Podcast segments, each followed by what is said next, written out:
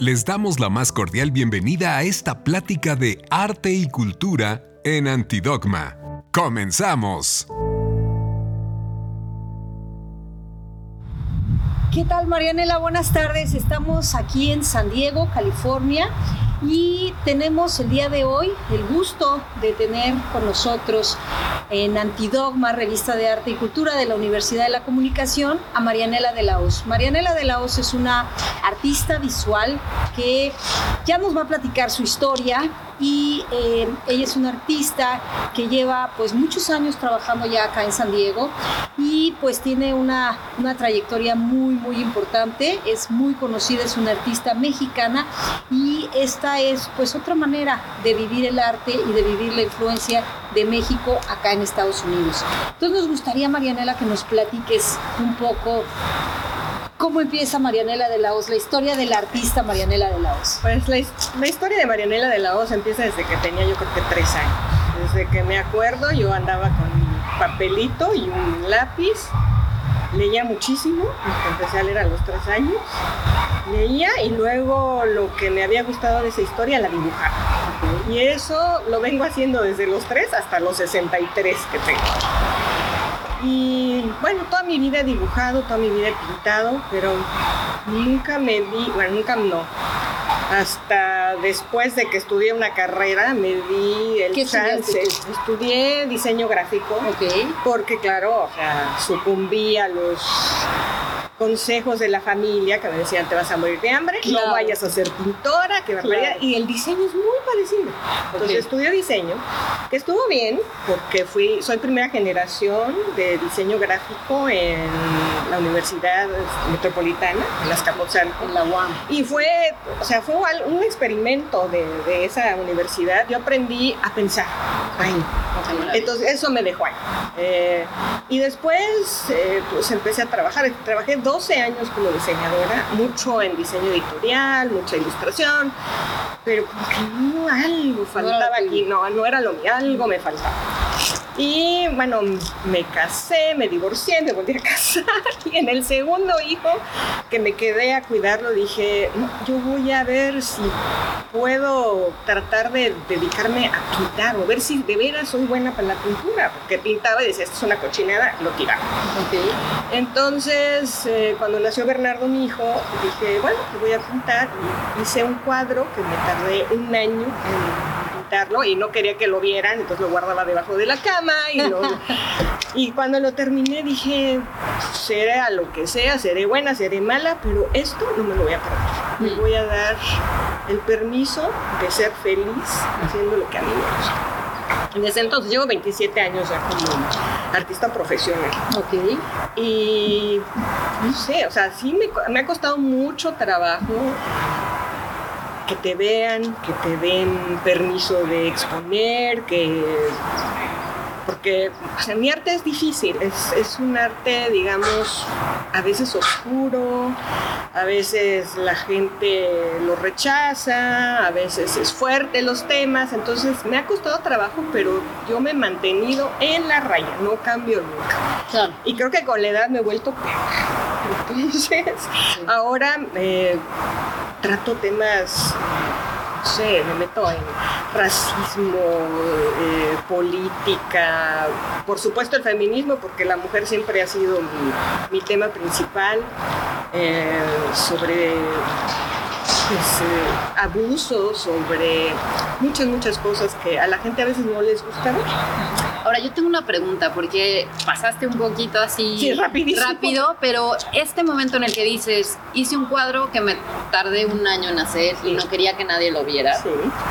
¿Cómo es ese salto en el que dices, pues quiero que alguien lo vea? Es decir, lo creé para mí, esto me encanta mi- eh, como labor, pero también el arte tiene que tener esta respuesta, final, sí. que es la segunda parte, por así decirlo, del ciclo, que es la recepción de la obra. ¿En qué momento te animas a empezar sí a mostrar lo que haces y a reconocerte tú misma como una artista? Porque de pronto, conociendo las trayectorias de muchas mujeres artistas, hay un pues una tendencia a que ellas mismas de entrada no se reconocen como tal, sino que tiene que venir el reconocimiento externo que las avale, que las encomie y que entonces ya les digan, créetelo esto, eres muy buena. ¿Cómo es ese fue A mí lo que me pasó con ese primer cuadro es que es... Eh, tomé una leyenda mexicana, que es la leyenda de Juan, de Juan, Manuel, que el tema principal son los celos y asesina a su mujer, etcétera, etcétera. Pero yo mañosamente lo que hice y lo que hago siempre es tener muchas capas de, de significado. Y entonces lo que hice es como yo no podía hablar con mi familia porque yo soy muy tímida, muy reservada, y yo estaba enojada con muchos miembros de la, de la familia, tomé como modelos a estas personas y las metí en la leyenda de Juan Pero cuando lo vieron y que no entendieron nada, pero para mí fue tal la catarsis de decir, esta es mi lengua materna. Esa es mi manera de decir las cosas y si les gusta o no les gusta, no me importa. y lo voy a poner en donde sea. Y muchas veces, las primeras exposiciones que tuve, me acuerdo que eran colectivas, la gente llegaba y decía, ay, qué horror, pero se quedaban a ver. Y entonces solito me di cuenta que aunque a la gente supuestamente le, asustara el tema, le interesaba. Y me pasó una cosa, porque yo no sabía ni qué, por dónde, buscando el camino, como dices tú, pues buscando, em, creía que tenía que hacer formatos, por lo menos de caballete, porque además empezaban estas pinturas voy a hacer. Entonces hacía pinturas de caballete, pero la gente se asustaba mucho. Y un día pensé que es como cuando vas a Disneylandia y los niños chiquitos ven a Mickey Mouse enorme y dicen qué cosa tan espantosa. Entonces dije, empecé a hacer mis formatos chiquititos. Y eh, como soy muy obsesiva, súper detallados y con una técnica que se llama temple de huevo y que, y que es muy preciosista. Entonces la gente se acercaba porque veía algo atractivo, bonito, chiquito, pero cuando ya estaba cerca, pues ya estaban adentro del tema. Y poco a poco me di cuenta que ya no era tan rechazada. Y que la gente me empezó a comprar. No, bueno, el día que me compraron por primera vez, que alguien quiera poner esa pieza que es fuerte y que dice muchas otras cosas en su casa y quiera vivir con ellas, fue lo que dices tú, o sea, fue como ya avalar toda tu, tu propuesta. Sí, sí. Y muchas veces me dicen, ay no, pero es que tienes que explicar tu cuadro. Y yo digo, no, porque ese cuadro va a ser diferente para cada persona que ve ese cuadro y dependerá de su bagaje, de su sensibilidad, que le hable a él.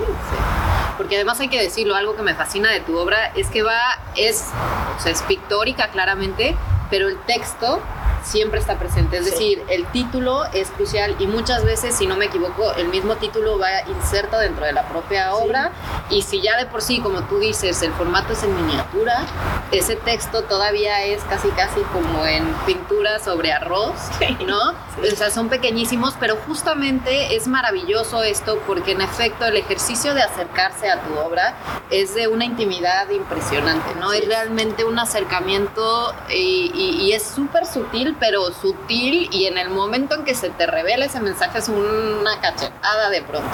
Y eso es maravilloso, ese acompañamiento texto-imagen, creo yo es una dualidad que siempre manejas tú. Y, que siempre he tenido, te digo, desde que era chiquitita, era esos textos que leía los me los comía, los pensaba, los veía, entendía el mundo de afuera y entonces cómo lo entendía con imágenes y con un texto que ya inventaba yo de lo que había yo leído.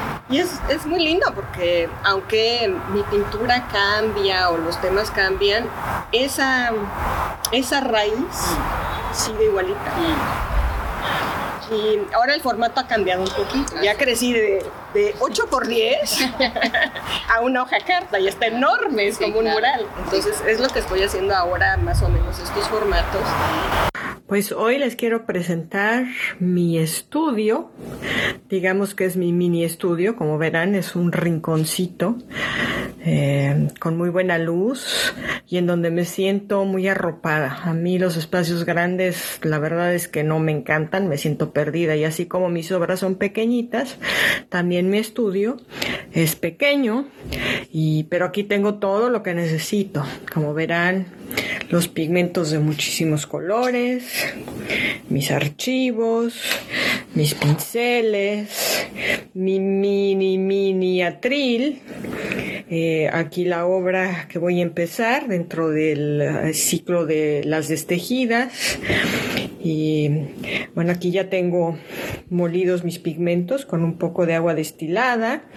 Tengo la yema de huevo para empezar el temple de huevo, que es la técnica que yo utilizo. Y pues es esto, y una luz linda que viene desde mi jardín, mis fetiches, mi lobo con la abuelita, mi cuervo recordando, recordando a Edgar Allan Poe. Así que, pues bienvenidos a mi taller. Además has turnado a los objetos, también tienes arte objeto. Claro, claro. Eh, nada más hice una, una serie en donde diseñé los, por decir algo, como si fueran un ¿cómo se dice? Cuando haces una obra de teatro, como si fuera el, escenario, el escenario para que cada pieza tuviera su escenario especial y pudiera eh, actuar de mejor manera, para que se sintiera en casa. Entonces hice objetos eh, que también tenían perfectamente que ver con el tema, todo todo muy bien como redondeado. Sí, sí, sí, sí, Y por ejemplo, a mí, me gustaría, perdona que te interrumpa, porque me gustaría que nos explicaras si Marianela trabaja, digamos, con algún tipo de boceto, si Marianela hace, eh, va por la vida con un cuadernito o no, ¿verdad? Por ahí yo, yo sé, o, se dice. Y, y esto, ¿cómo vas construyendo primero tus temas, luego cómo escoges a tus protagonistas, a tus sujetos? en acción y ya cómo los llevas a una pintura y posteriormente cómo conformas, digamos, una exposición de todo ello. Así es. Pues sí, yo ando por la vida con un cuadernito porque de pronto eh, estás oyendo el radio y, ay, escuchas algo que, te brinca en una imagen, entonces tengo que escribir lo que oí y luego llego a mi casa y hago un bocetito, o estoy oyendo una música y, y otra idea, o me levanto y tuve unas pesadillas espantosas y entonces ah, las escribo y les hago dibujitos.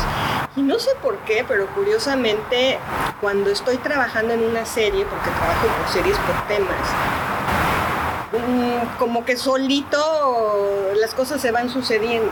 Escucho sobre ese tema. La música tiene que ver con el tema.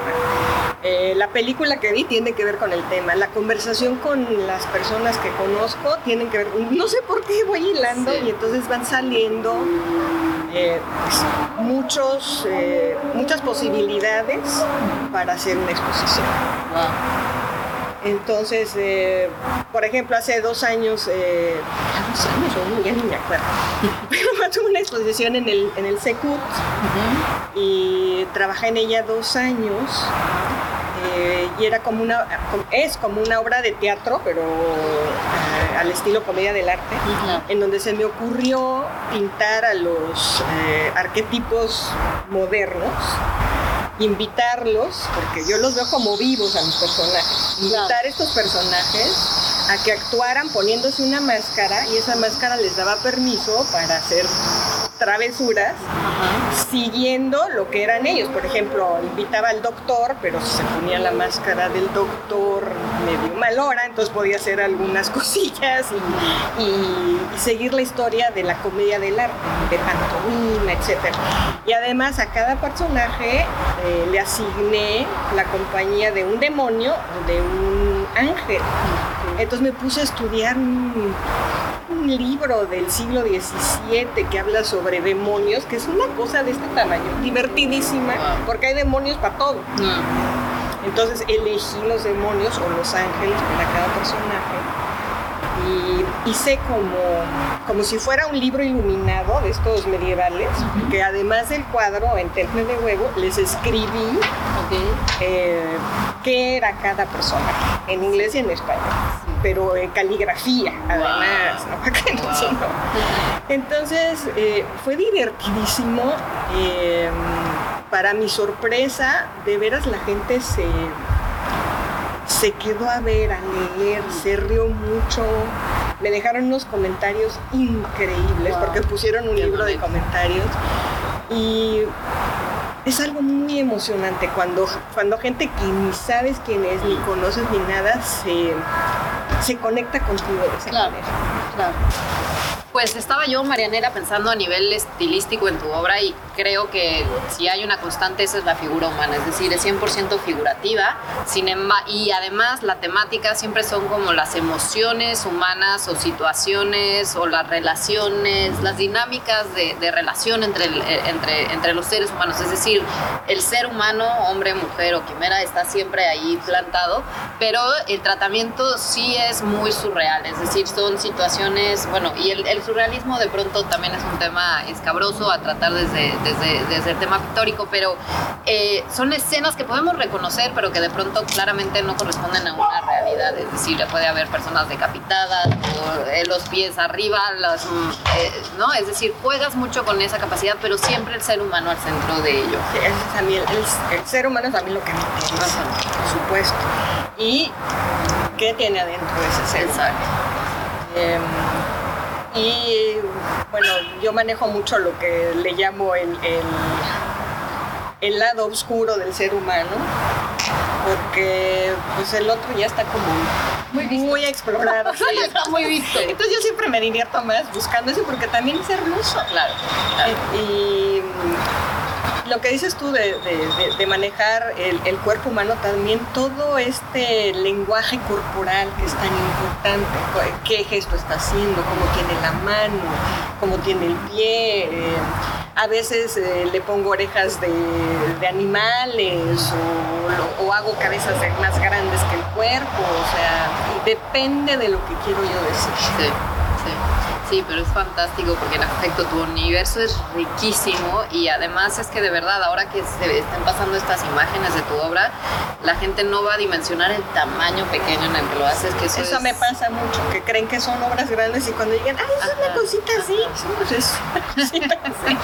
Y a mí me gustaría que nos platicaras también, porque creo que dentro de la factura de Marianela de la Hoz, algo importante es el tiempo que consagras a tu obra, porque sabemos que eres una workaholic Workaholic, pero y tienes una obsesión por el trabajo, pero sobre todo una gran disciplina, que yo creo que esto es Sí. muy importante Sí. mencionarlo. Sí. Pues platícanos cómo trabaja Marianela de pues, sí, lo que dices tú, para mí, yo siempre fui una nerd desde el- siempre en la escuela y si no me sacaba 10 lloraba.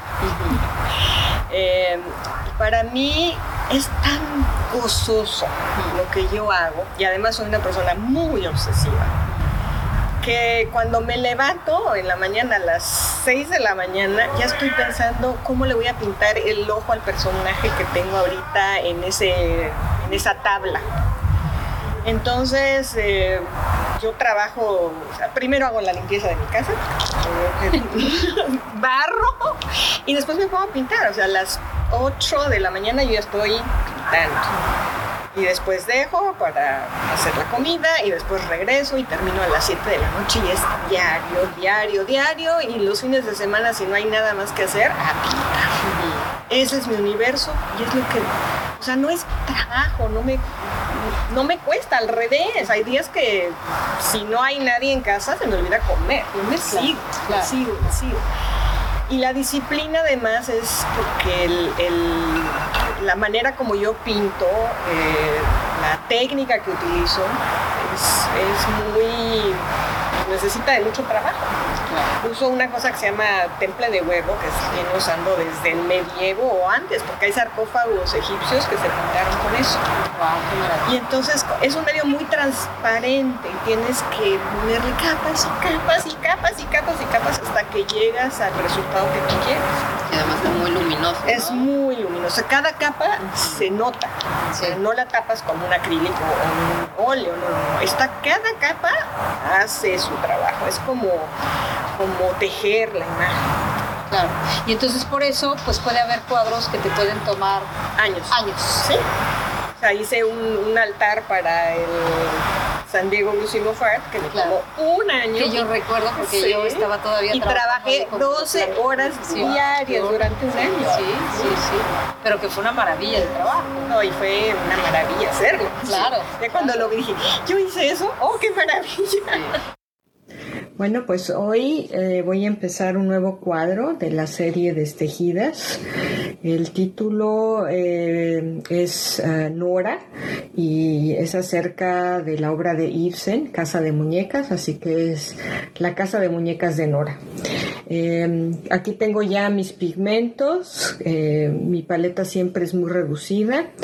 Tengo el pigmento madre, que es un verde tierra, al que le pongo un poco de yema de huevo, agua destilada, lo hago esta muy, muy, muy sutil, muy aguadito, porque es la primera capa de muchísimas que pondré en, este, en esta obra. El temple de huevo es traslúcido y es, hay que poner muchísimas capas una tras otra para que lograr el, efecto que uno desea. Esto lleva muchísimo tiempo en una obra de este tamañito que es como una hoja tamaño carta. Eh, pienso tardarme alrededor de un mes trabajando ocho horas diarias, eh, incluyendo sábado y domingo, eh, pero en el gozoso pintar y adentrarse a un mundo absolutamente maravilloso, que es como, como irse de viaje. Yo no salgo de, mi casa ni de mi taller casi nunca, pero cada cuadro eh, significa un viaje hacia mi interior, un viaje hacia el exterior y bueno, pues aquí están conmigo. Eh, viendo cómo inicio una de estas obras. Y Marianela, tus temas, ¿tú consideras que la literatura sigue siendo todavía una fuente de inspiración al día de hoy o es las noticias, es la vida cotidiana? Es todo, es todo, es, todo. es la literatura, la vida cotidiana, lo que me preocupa, lo que me duele, lo que me hiere, todo lo que está pasando, por ejemplo, con eh, el tema las mujeres. Que es, mi, que es lo que estoy trabajando ahorita. Para el año que entra tengo una exposición. Y mi tema es eso. ¿Dónde va a ser Va a ser en el Tinken Claro. Y se llama Destejidas. Destejidas. Destejidas, porque tomo, o sea, mi primer personaje es Penélope.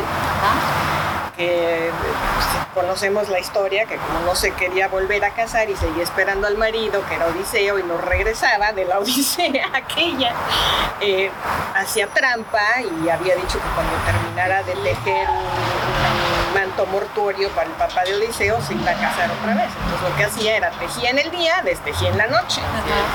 Entonces tomo esa historia para tratar eh, el tema de mujeres históricas, de mujeres contemporáneas, de mujeres mitológicas, para tejer su historia desde otro referente. Entonces por eso es el destejidas. Entonces puedo tomar este, el tema, por ejemplo, hay una ahorita que, o sea, es tremendo, se llama Acusando a un Dios. Y es Zeus, tremendo, que se convertía en diferentes animales para violar a las diosas o a las ninfas o a lo que sea. Entonces son cuatro mujeres están acusando a ese Dios con una pancarta en donde está bordado el toro, que se convertía en el toro, en el cisne, de y el cisne y así. Entonces tomo estas cosas tan bonitas que es de la mitología, pero los traigo al, hoy, en lo que estamos viendo, en lo que estamos sufriendo, en lo que tenemos que luchar y tenemos que abrir la boca y denunciar. Claro. Marianela, pues ha sido una delicia total estar aquí eh, platicando contigo, pero no queríamos cerrar esta conversación sin antes pedirte, porque esta, esta eh, plática va a ir principalmente dirigida a una comunidad universitaria de jóvenes, entonces querríamos que nos hables un poco de cuál sería tu consejo eh, para todas estas personas que están además entrando a carreras, a carreras primordialmente creativas, de generación de contenido y tú empezaste justamente hablando de cómo pues en un momento dado te viste afectada por la de pronto presión externa de que ay te vas a morir de hambre etcétera. No sé qué nos podrías eh, decir para esta comunidad en cuanto a sus pasiones sus búsquedas y visto que tú ya llevas un trecho recorrido y que has encontrado justamente en el arte que era finalmente tu primer fuego, amor interno, ¿no? Pues yo lo que podría decir es, una, que qué maravilla si encontraron lo que realmente les mueve y les jale el ombligo, que nunca lo dejen. Y dos, que tengan paciencia, porque creo que hoy he visto, no todo el mundo, no puedo decir que todo, pero las nuevas generaciones como que quieren saliendo ya eh, ser famosos, ya vender, ya ser directores de cine, sí, este, tener el premio Nobel, ¿no? y que yo creo que esto se va construyendo de poco a poco y que es para toda la vida, o sea, no, no se tiene por qué correr, hay muchas etapas eh, en las que van a pasar y que van a tener sus éxitos y todo, pero que todo se va sumando, eso es lo que yo les, les diría. Pues Marianela, creo que pues ha sido realmente, como decía Adriana, una delicia platicar contigo. Eh, te vamos a seguir la pista. Eh, vamos a, obviamente, queremos saber si tienes página web y la vamos a, publicar junto con esta entrevista para que se conozca y podamos tener acceso a tus trabajos. En nombre de la Universidad de la Comunicación, Antidogma, Revista de Arte y Cultura, te da verdaderamente las gracias y pues esperamos seguir en contacto contigo. Claro que sí, gracias a ustedes. Esta plática fue presentada por Arte y Cultura en Antidogma. Para más contenidos como este, no olvides seguirnos en las redes o búscanos en la web como antidogma.mx.